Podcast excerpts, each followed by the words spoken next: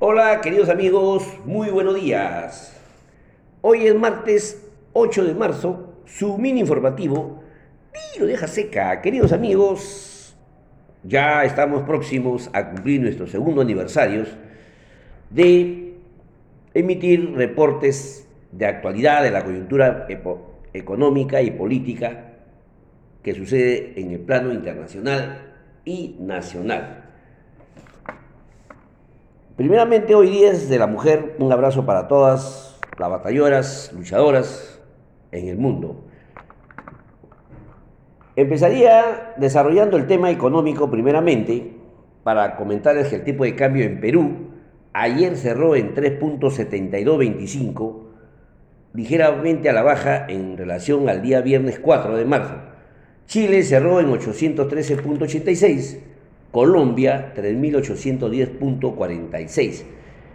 Y el índice de la moneda americana frente a las otras en el mundo se ubica en 99.25. El mercado bursátil internacional, el SIP 500, llegó al índice de 4.201, el Dow 32.817, MSCI Euro 1.184 presentan variaciones negativas con respecto al cierre del día 4. El índice sectorial de la Bolsa de Valores de Lima, tomando como año de referencia base 100, el 31 de diciembre del año 2020, el sector minero se ubica en 129, el sector financiero cayó a 97 y el resto de, de índice de sectores se ubica en 119. El principal escomodí en el mundo, también puedo comentarles que,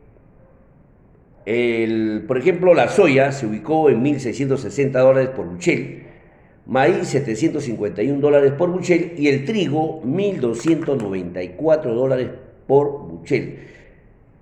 Este, esta materia presenta variación positiva en un índice de 7% entre el día 4 y el día 7. El cobre se cotizó ayer en 485 dólares la libra, oro 1998 dólares por onza, el zinc 185 dólares la libra y la plata 26 dólares por onza. Combustible americano se cotizó en 119 dólares por barril, variación de 3.2 en comparación al día 4. El petróleo europeo Brent se disparó a 125 dólares por barril, una variación de 5,5% con respecto al día 4 de marzo. Desarrollamos ya el reporte internacional. Les comento que el secretario de Estado de Estados Unidos, Anthony Blinken, indicó que su país y aliados están evaluando prohibir las importaciones de petróleo y gas natural ruso.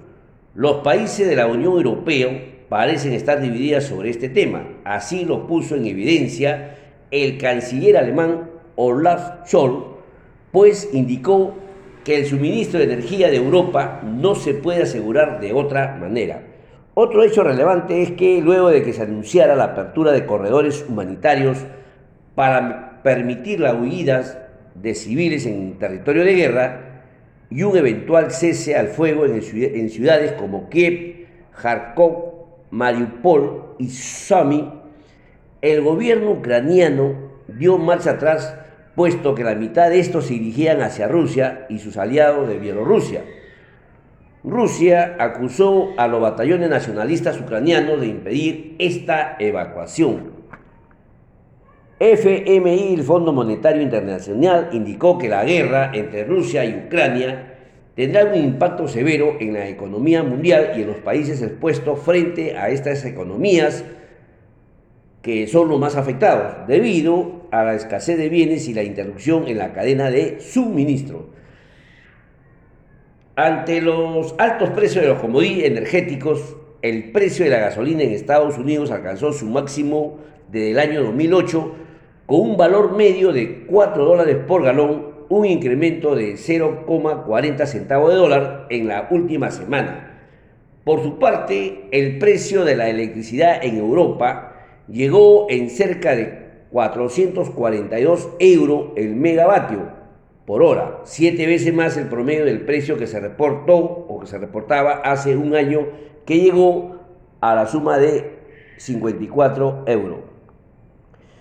Y finalmente las consultoras de grandes empresas como la KPMG, PwC, Pricewaterhouse y EI indicaron que cortarán lazos con Rusia y los servicios que prestan al cliente de este país tras la invasión a Ucrania. Asimismo, American Express se unió a Visa y Mastercard al anunciar el cese de sus operaciones en ese país, indicando que las tarjetas emitidas fuera de Rusia no podrán usarse para comprar ni sacar dinero dentro del país.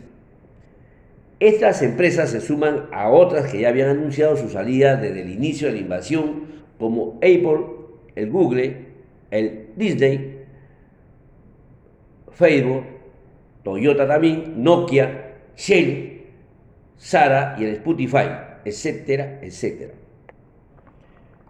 Pasamos ahora al reporte nacional, un hecho muy relevante, lo puedo comentar, que eh, la congresista del Partido Perú Democrático, Carlos, o mejor, el congresista Carlos Ceballos del Partido Perú Democrático, presentó en coautoría con demás congresistas de su bancada como Bexi Chávez y Guillermo Bermejo el proyecto de ley número 1420 barra 2021 en donde se indica que los trabajadores de empresas tercerizadoras tienen derecho a igual remuneración que los trabajadores de la empresa principal por trabajo igual o equivalente y también a participar en utilidades de las empresas empleadoras. El Congreso informó que el jueves 10 de marzo será debatida y votada la moción de censura contra el ministro de Salud, Hernán Condori. Además, se definió en la agenda del Pleno Mujer a celebrarse mañana que antecederá, o sea, mejor dicho hoy día, que antecederá a la exposición del nuevo gabinete ministerial ante el Parlamento y el posterior voto de investidura a iniciarse hoy día a las 4 de la tarde. Minsa anuncia que, que estamos entrando ya a la etapa endémica del COVID-19, según eh, lo anunció su representante de salud. Para conocer qué significa el virus cuando está en la etapa endémica, significa que el virus del SARS-CoV-2 continuará circulando en alguna parte del mundo durante años, pero su prevalencia e impacto serán menores, por lo que se parecerá más a una gripe. Para que una enfermedad infecciosa se considere fase, fase endémica, la tasa de infecciones debe estabilizarse durante el paso de los años y no presentar picos difíciles de manejar como ocurre en la actualidad con el COVID-19. Las endemias también pueden referirse a una alta prevalencia crónica de una enfermedad en, una dicha área o grupo. Hay que aclarar que el término endémico se refiere a una enfermedad que, está constantemente presente independientemente de su gravedad. Por ejemplo, la malaria es una enfermedad endémica en áreas tropicales y subtropicales. Para tener una idea que solo en el año 2020 mató más de 600.000 personas. Así que, conociendo ya el concepto de endémico, según lo que anunció los representantes de MINSA en relación al COVID-19. Eh, Otro hecho relevante es que luego que la consultora PricewaterhouseCoopers PwC anunciara que se abstendrá de auditar a Petroperú, pues la empresa petrolera habría solicitado una cláusula de confidencialidad a plazo indefinido, el gerente de finanzas de la petrolera, Fernando de la Torre, anunció que pedirá al directorio una autorización para demandar a esta consultora. Como le comenté, el tipo de cambio cerró ligeramente al alza en 3.7225 debido al fortalecimiento del dólar en el mundo. Como ya les indiqué, su índice llegó a llegar, perdón, llegó al, al índice de 99,25. Bien, queridos amigos, son todos los hechos relevantes, el comentario del día. Hoy en día, como sabemos que durante el año 2022 las medidas para evitar la propagación del COVID-19 tuvieron un fuerte impacto en la economía en América Latina. En ese contexto y con el fin de hacerle frente, los países de la región llevaron a cabo programas de estímulo fiscal y monetario. A pesar de ellos, según el Fondo Monetario Internacional, el Producto Bruto Interno, el PBI, de la región cayó en 6,9% en dicho año, una de las mayores contracciones de su historia. ¿Cómo va la recuperación en América Latina?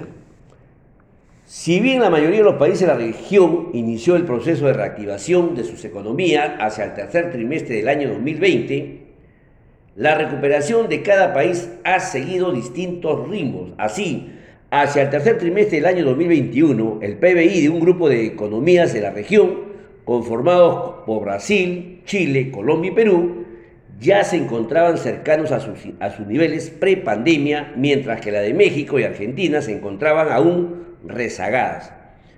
La rápida recuperación del primer grupo de países responde al gasto adicional que estos destinaron para contener el daño por la pandemia, el cual incluyó transferencias directas a familias vulnerables, préstamos a empresas, exenciones de impuestos y subsidio al empleo, entre otros. El más exitoso, según el Fondo Monetario Internacional, fue Chile, que destinó aproximadamente 14% de su PBI en medidas adicionales de contención, seguido por Brasil y Perú, que destinaron 9,2% y 7,8% de su PBI respectivamente. A diferencia de ellos, México y Argentina gastaron solo 3,3% en promedio cada uno. A pesar de ellos, gracias al sólido crecimiento de los socios comerciales de la región, China y Estados Unidos, el alza de los precios de las materias primas y las favorables condiciones de financiamiento externo, así como el rápido avance de los procesos de vacunación y la acumulación de ahorros en el año 2020, se estima que el crecimiento de la región se reactivó hasta alcanzar un 6,8% del año 2021. Con ellos, las principales economías de la región ya habrían recuperado sus niveles pre-pandemia, a excepción de México, Bolivia y Ecuador. Para este año 2022 se espera un crecimiento más moderado de la región debido principalmente a un entorno internacional menos favorable el enfriamiento de las economías en China y Estados Unidos, las interrupciones de la cadena de suministro, el endurecimiento de las condiciones monetarias y de financiamiento, así como la escalada de los precios de los alimentos y la energía, llevaría a la región a crecer apenas un 2,4% este año y un 0,26% el año 2023. Además de ello, algunos países como Brasil y Colombia se enfrentan ahora a otros niveles de déficit como consecuencia de la política fiscal expansiva descrita anteriormente. Por otra parte, la incertidumbre asociada a los procesos electorales que se llevará a cabo este año en Brasil, últimamente en Colombia, y el potencial viraz de la izquierda que ellos representan podría comprometer el crecimiento de estos países, en particular para el año 2022. Se espera que Colombia lidere el crecimiento de la región con un 5%, impulsado principalmente por la alza de los precios de los combustibles y la continuidad de algunos programas de reactivación a nivel subnacional. Por su parte, el resto de los países de la región crecería a tasas más moderadas. La fuente es confiable del Grupo Internacional, MINSA, BCR del Perú, donde ustedes pueden ampliar lo, lo que he vertido en estos momentos, ¿no? Bien, queridos amigos, hasta el día de mañana les deseo de todo corazón un fuerte abrazo y también en especial un feliz cumpleaños a mi hermana Carmen. Deseo que este día solo tenga alegría, Además, eres una persona muy especial y te mereces ser muy feliz este y todos los días de tu vida. Ojalá que la vida te regale más felicidad y alegría y que aleje las penas, especialmente un día como hoy, el día de tu cumpleaños, mi querida hermana Carmen. Bien, hasta el día de mañana. Muchísimas gracias.